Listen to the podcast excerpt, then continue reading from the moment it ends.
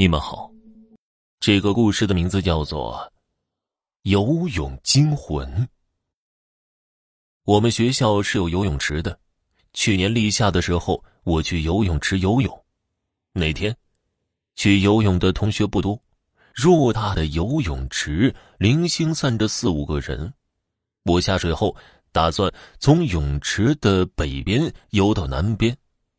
游到一半的时候，感觉一只手摸了一下我的小腿，立刻回头张望，我周围一个人都没有，为数不多的几个人都散落在游泳池的其他位置，应该是幻觉吧。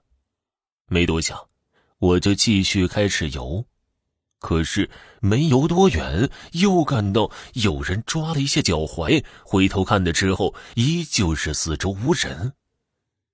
我心里有些唏嘘，但看着游泳池里还有一两个人，应该不会有什么问题，就继续游了。可还没游多久，腿部突然抽筋儿，幸好水池不深，不至于溺水。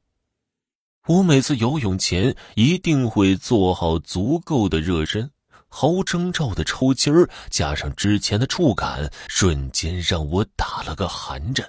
觉得很是邪门赶忙走出游泳池回去了。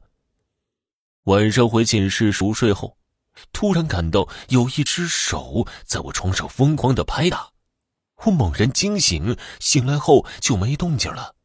看了一下时间，凌晨三点。环顾了一下寝室，大家都在熟睡中，寝室的门也依然紧关着。第二天凌晨三点。